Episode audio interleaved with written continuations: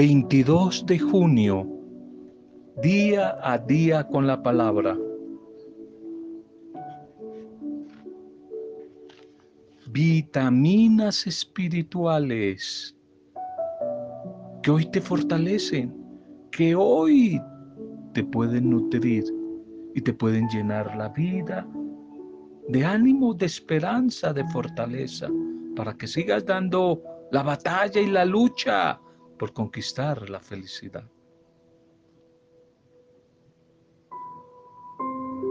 No hay que confundir el conocimiento con la sabiduría. El primero, el conocimiento, la inteligencia, nos ayuda a ganarnos la vida.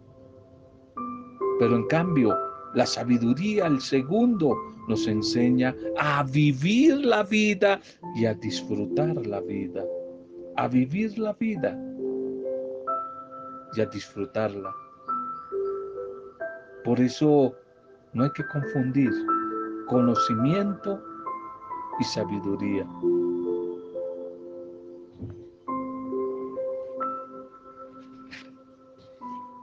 Bienvenida, bienvenidos Saludo cariñoso a cada una de sus vidas. Bendición allí a tu familia. Saludo y bendición. Aquella pequeña comunidad, grupo pastoral, ministerio, empresa, pareja, situación a donde llegue este mensaje. Través de él que ojalá llegue un viento fresco, que traiga esperanza, alivio, que traiga fuerza, motivación. No sé qué situación adversa puedes estar atravesando, pero el buen Dios sí la conoce. Por eso desde este medio seguimos con esa cadena intercesora por tanta dificultad que se atraviesa por estos días. Algunos no la hacen saber. Oramos, oramos contigo, pero también oramos por ti. Oramos por ti, pero oramos contigo, por todos, por nuestro país, por el mundo, por los enfermos, por los desempleados, por los problemas, la violencia, la tristeza, tanta necesidad que hay. Oramos unos por otros y hoy oramos, dando gracias al Señor por todos los que están de cumpleaños o celebrando la vida, como Blanca Pérez, celebrando la vida, algún tipo de aniversario, alguna Pascua, alguna partida. Damos gracias al Señor, unido a las familias y a los amigos, por este nuevo, nuevo aniversario. Un feliz día, feliz cumpleaños, bendiciones en este nuevo aniversario. Primer mensaje, también hay que descansar. También hay que descansar. Evangelio de Marcos, capítulo 6, verso 31. Dice el Señor Jesús a sus discípulos, vengan y vamos a un lugar aparte a descansar. Vengan y vamos a un lugar tranquilo aparte para descansar un poco. El descanso, el descanso en medio de un mundo, en medio de una sociedad, de un tiempo cada vez más vertiginoso y en forma especial en las grandes ciudades como la nuestra. Hay que correr para todo, no hay tiempo para nada, es una de las palabras que se escuchan por todo lado. No tengo tiempo, no tengo tiempo para la oración, no tengo tiempo para, no me queda tiempo para nada. Expresiones que decimos casi a diario o escuchamos que otros las dicen. Alguien me dijo hace un tiempo, es que no me alcanza el tiempo ni para descansar. No me alcanza el tiempo ni para descansar. Duermo cada vez menos. Quizás cuando le pregunté sobre cuál era su día libre, me contestó que hace años no lo tenía. Y hay gente que toca preguntarle, como a veces yo molestando, le pregunto a una gran amiga, ¿y, ¿Y tú qué haces por ahí en el horario de dos de la madrugada a dos y media? ¿Qué haces en ese horario? Hay gente tan ocupada, tan ocupada que no tiene tiempo para descansar.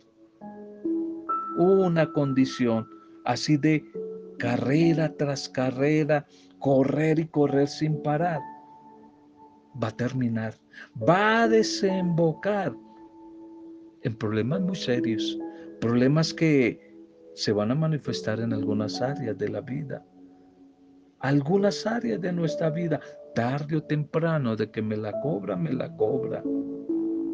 Va a ocurrir, bien sea un colapso emocional, mental o físico. Y Dios no quiere esto. Dios no quiso esta situación cuando un día nos quiso crear a su imagen y semejanza. Revisemos bien el relato que escribió Marcos acerca de la invitación de Jesús a sus discípulos que estaban cansados.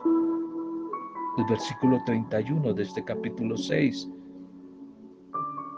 nos mostrará unas exigencias, las demandas que eran muchas para esta pequeña comunidad. No había tiempo para nada. Era trabajar, trabajar y trabajar. Y notemos la invitación que Jesús le hace a estas mujeres y hombres de su primera y primitiva comunidad. El trabajo, claro, está, y hay que hacerlo. Es para poder tener el sustento personal y familiar.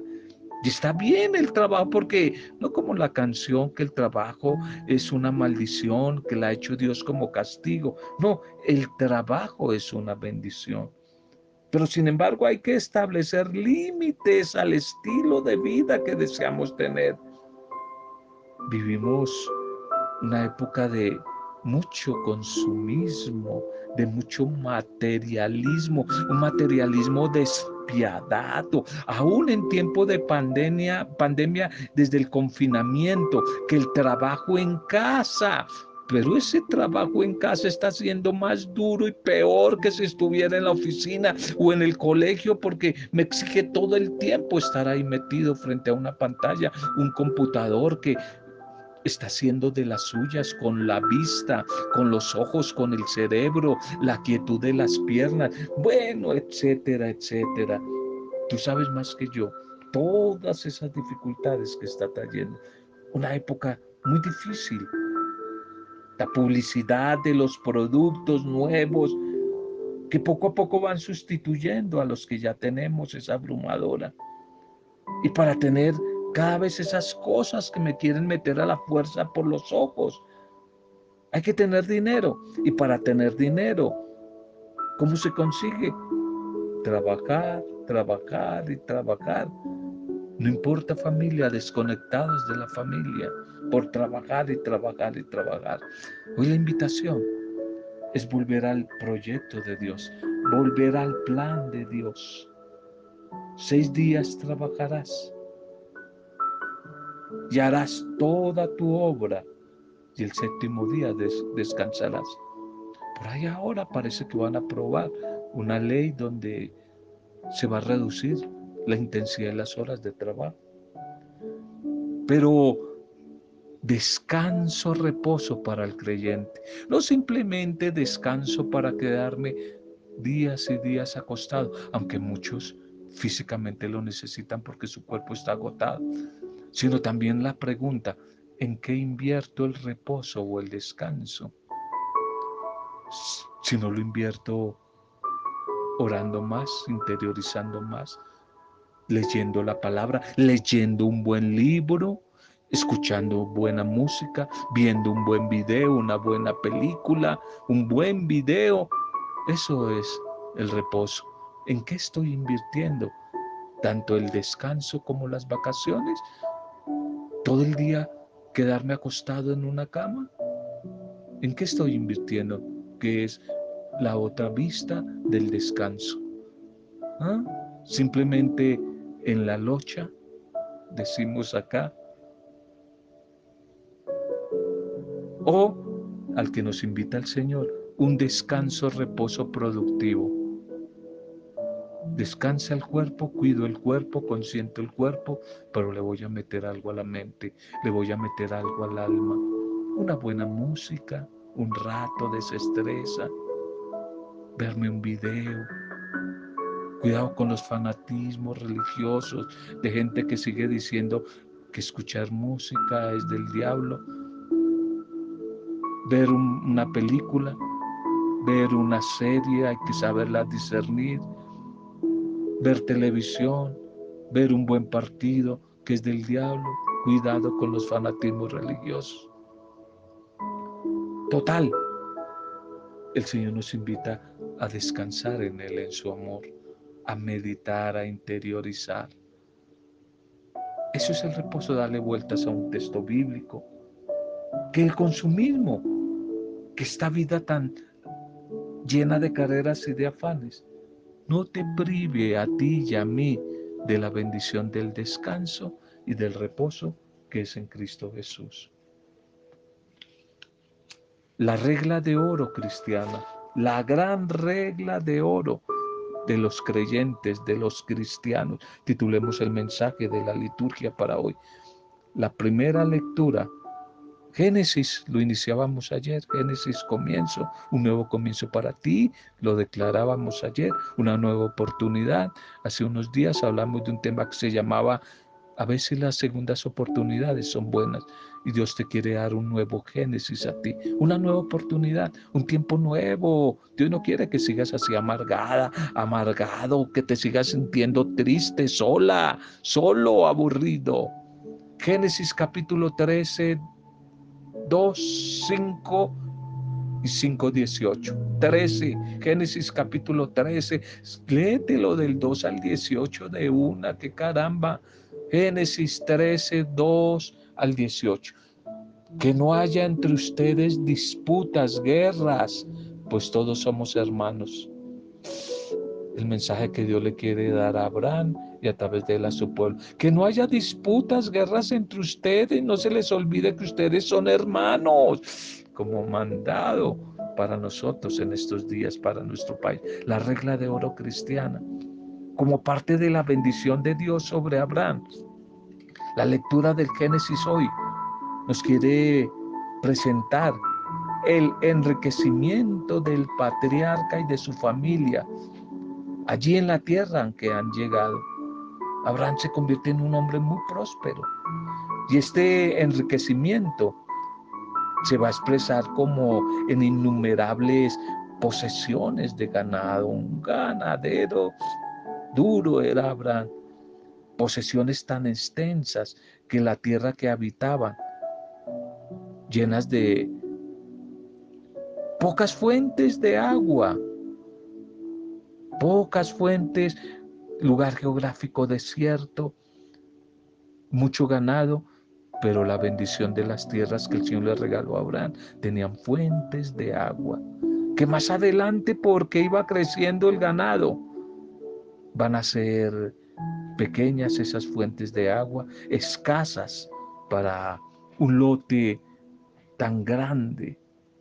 De ahí que empiezan a surgir choques, conflictos entre los pastores de un rebaño a otro. Y como solución a ese conflicto, un sobrino de Abraham, ya sabes quién es, ¿cierto? Lot, elige establecerse en la rica región del valle del Jordán. Y Abraham contempla desde la altura de Betel, Betel significa casa de Dios, toda la tierra que un día poseerán sus descendientes. Allí Moisés, que no va a entrar, etc. Y luego Abraham marcha hacia el sur, a las montañas de Hebrón, donde más tarde vivirá una serie de aventuras y de episodios. Pero el episodio de hoy muestra cómo para Israel la bendición de Dios se materializa en bienes y riquezas para el patriarca y para toda su familia. Además, ayuda a comprender cómo el Dios ya ve, cómo el Señor no olvida su promesa, aunque esta todavía no se ha cumplido. Y la promesa se refiere a la formación de un nuevo pueblo, una nueva familia, una nueva posesión de la tierra y la bendición que vendrá para toda la humanidad a través del patriarca, a través de sus descendientes. En este libro nos muestra el narrador una situación que es muy frecuente aún en nuestros días. Los choques cuando las familias van creciendo y se van habitando eh, terrenos antes baldíos, empiezan a, a nacer los, los choques, los roces en la convivencia, en la convivencia humana. Eso es normal. Eso es normal que empiecen a aparecer dificultades, que empiecen a, aparecer contrariedades cuando la familia va creciendo. En este tiempo de confinamiento se han dado más choques porque la familia está ahí metida. Que es de la distancia de visita todos somos angelitos, pero tal vez allí en la cercanía somos demonitos, decía alguien por ahí. Esto, el mensaje de hoy, es una invitación o una muestra de cómo desde las contrariedades, desde los roces, desde los choques, Dios nos quiere invitar. Nos quiere invitar a, a la convivencia humana. Nos quiere invitar a que seamos capaces, a atrevernos a convivir, a convivir sanamente, hacer que la relación en medio de la diferencia sea un poco más llevadera. El texto nos recuerda que la comodidad del hogar se puede volver un serio obstáculo a veces para la fe, para la convivencia, para la paz. Y cuando esto ocurre, la defensa de la comodidad y de algunos privilegios que se dan para algunas personas en la familia se transforma en motivo de guerra. Preguntémonos, ¿eres tú una mujer, un hombre? ¿Soy yo? ¿Verdaderos creyentes como Abraham? En medio de las dificultades que hay en la convivencia con los demás, somos puente de reconciliación. Arriesgaríamos nuestros carismas, nuestras riquezas aún materiales, nuestras seguridades por obedecer sabiamente a Dios. El salmo para hoy es el Salmo 14. El que no hace mal a su prójimo, ni difama al vecino, el que así obra, nunca fallará. El que no hace mal a su prójimo, ni difama al vecino, ese terminará bien. El orante hoy aquí quiere hacer como aparentemente una pregunta al Señor. Digo aparentemente porque en realidad es una forma como literaria que utiliza aquí el poeta, el orante, a través de la cual va a poner en boca de Dios lo que ha de ser el comportamiento de aquella o de aquel que decide seguirle a Él y ante todo serle obediente. Y la pregunta es, ¿quién puede entrar en tu tienda? Traduzcamos eso. ¿Quién puede entrar a la presencia del Señor? Tú y yo que llegamos todos los días a la oración. ¿Quién puede entrar? ¿Quién puede ser escuchado por Dios? ¿Quién puede ser aceptado por Dios el domingo en el templo? No es para todos, según el Salmo. ¿Quién puede? Parece que unos sí pueden, otros no. La pregunta es, ¿quién puede entrar en tu presencia? ¿Quién puede hospedarse en tu tienda? Y responde, ahí responde él mismo. Mire lo que dice, el honrado, el honesto, o sea, el corrupto no, no va a ser escuchado. El justo, el leal, el que no es calumniador, el que no hace mal a su prójimo, el que no es difamador, el que no es chismoso, el que no desprecia a los demás. y el que honra a los que temen al Señor. El que no es usurero. Uy, qué duro. Tantos usureros en la semana y el domingo están allá en los primeros puestos de los templos y abren la boca y sacan la lengua que sí la tienen bien larga, ¿no? Los usureros no pueden entrar, los sobornadores, los corruptos. Toda la semana, corrupción en contra del pobre, del débil, pero el domingo esos iban al templo, ¿no? El domingo esos iban al templo. Con toda esta lista de principios éticos y morales, el orante, el salmista, garantiza la entrada del hombre, de la mujer en la tienda del Señor. ¿Quién puede entrar en tu presencia?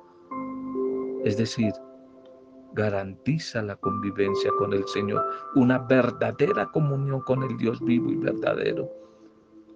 Recordemos que aquí tienda, tienda equivale a casa y que casa es comunidad, casa es iglesia, casa no es la nevera, el equipo de sonido, los computadores, casa es comunidad, casa es iglesia. En la antigüedad, las tiendas de campaña, las carpas, pues, las usaban los nómadas en sus procesos migratorios por el desierto. Eran fáciles de armar y de desarmar, daban protección, Vivir en la tienda del Señor, en la casa del Señor, en la comunidad del Señor, en el templo del Señor, implica por lo tanto estar listos también para peregrinar con Él, estar listos para moverse de un lugar a otro.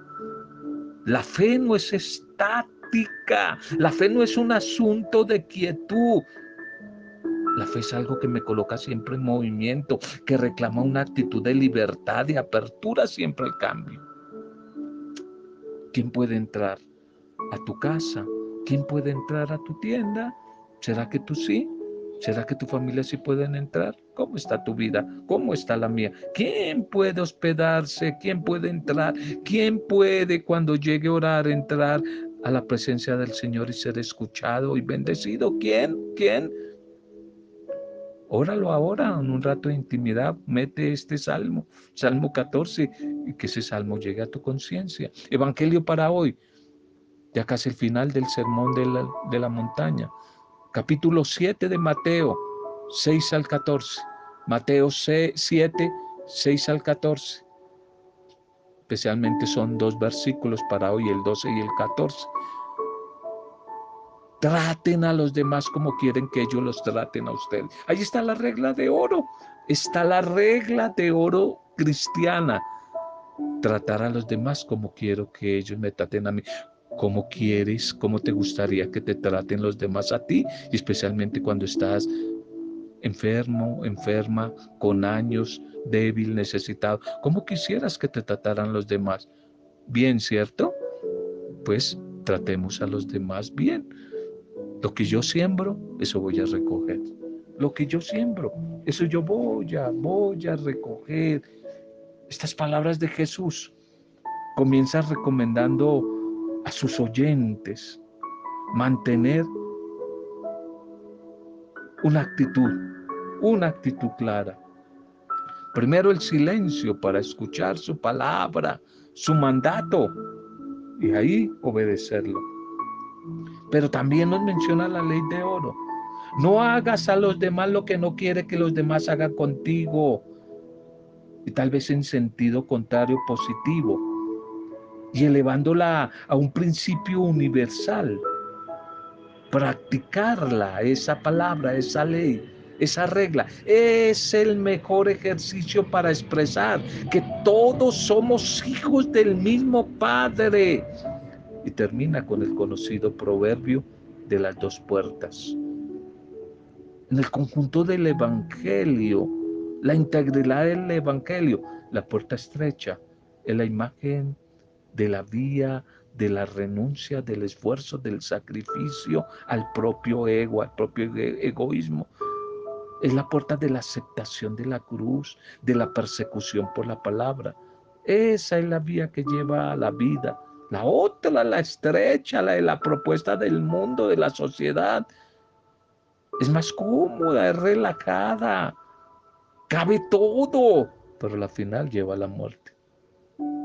De tal manera que en clave de Jesús, la regla de oro no consiste simplemente en prohibir el mal hacia otras personas, sino tal vez en potenciar todo el bien que podamos hacer a los demás. Traten a los demás como quieren que los demás los traten a ustedes.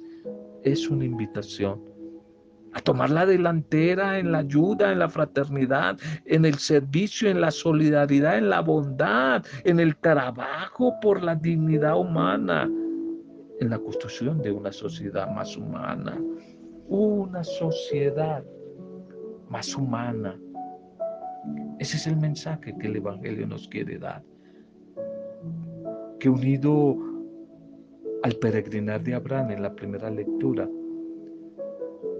y el comentario, la oración del salmista y comentario que hemos hecho hoy acerca de la salvación y de la liberación. El Evangelio es una invitación a tener una actitud de libertad, de apertura al cambio, de apertura total, total al cambio. Una invitación a vivir la bondad. Una invitación ser prójimo, bendición para el que está cercano a mí. Ese es el mensaje para hoy. Ese es el mensaje del Evangelio para este día. Y nosotros nos podíamos preguntar, después de interiorizar un poco esta palabra, te invito a que después, o ya lo hiciste, me imagino, tu encuentro personal con la palabra, con el Dios de la palabra, a que una vez más te metas en el Salmo, te metas en el Evangelio, pero ya es tu encuentro a través de la comunión con el Espíritu Santo, tu encuentro con el Dios vivo. Preguntémonos para esa, esa interiorización en mis relaciones con las demás personas.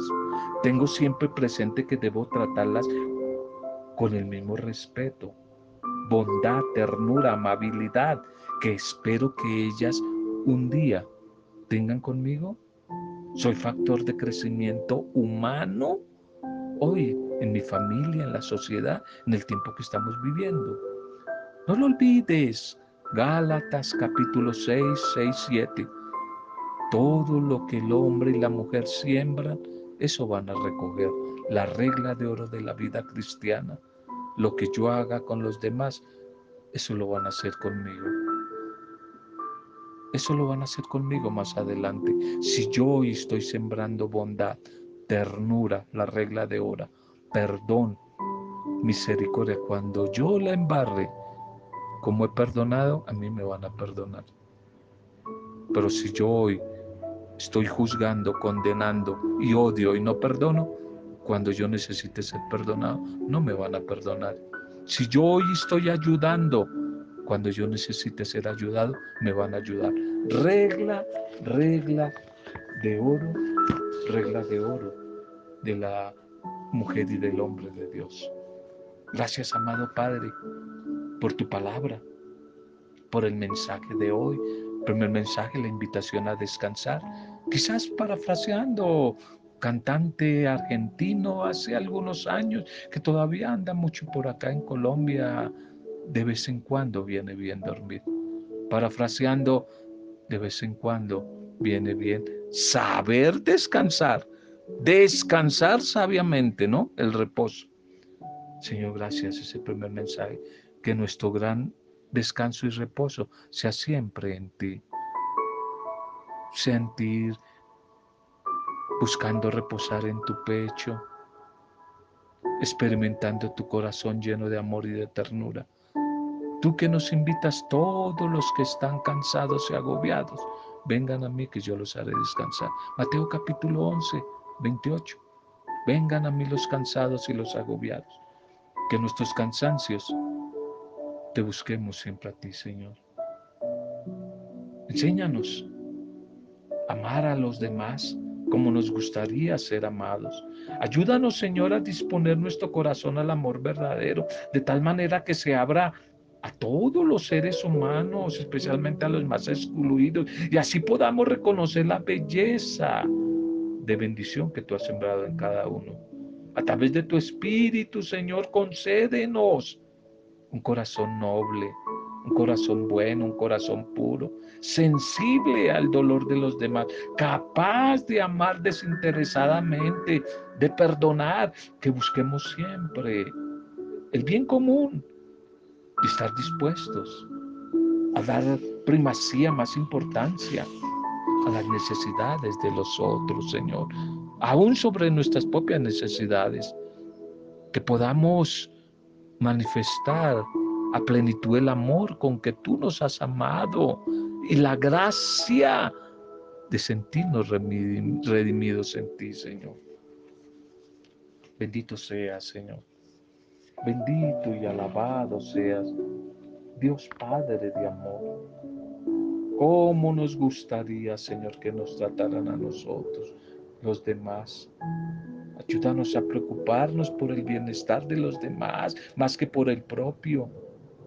Sigue guiando y ayudando nuestra vida a seguir a tomar el camino adecuado, el camino que tú nos propones, el camino de la puerta estrecha, difícil que implica renuncia, sacrificio, esfuerzo. Que no nos dejemos contaminar de esa mentalidad de hoy, una mentalidad de la ley del mínimo esfuerzo. Fortalécenos, Señor, en la vida de tu Espíritu. Gracias, bendito seas. Seguimos orando por nuestro país, nuestros gobernantes, el mundo, las víctimas de toda esta pandemia que sigue ese virus actuando y haciendo de las suyas, que están graves en clínicas y hospitales, el personal de la salud, los migrantes, los cautivos, los desplazados, los desempleados, tanta gente desempleada, pequeños comerciantes quebrados. Hoy oramos, todos los que nos piden oración. Es el momento, ora conmigo, entregale tus hijos, tu familia, tus vecinos, tus parientes, amigos, tanta gente que está pasando situaciones duras, difíciles por estos días. Es el momento, una cadena de intercesión a través de este medio. Los abrigamos, los cobijamos desde el escudo de la palabra que hoy tú nos has regalado, Señor. Nuestras familias, nuestras pequeñas comunidades, grupos pastorales, parroquias, iglesias, hoy pedimos tu bendición sobre ellos. Todos tus discípulos misioneros y misioneras hoy te los entregamos. Y a los que hoy están de cumpleaños o celebrando algún tipo de aniversario. Y lo hacemos confiadamente, en gratitud, alabanza y adoración en tu nombre, Padre Dios. En tu nombre, Señor Jesucristo, Señor Redentor, Salvador, camino, verdad y vida, pan de vida eterna. Y en tu nombre, Espíritu Santo, abogado, paráclito, defensor, dador de vida nueva, santificador, gran intercesor en tu nombre, Espíritu Santo, en compañía de María, nuestra buena Madre, la discípula perfecta, con acción de gracias y alabanzas. Amén. Roberto Samudio de día a día con la palabra.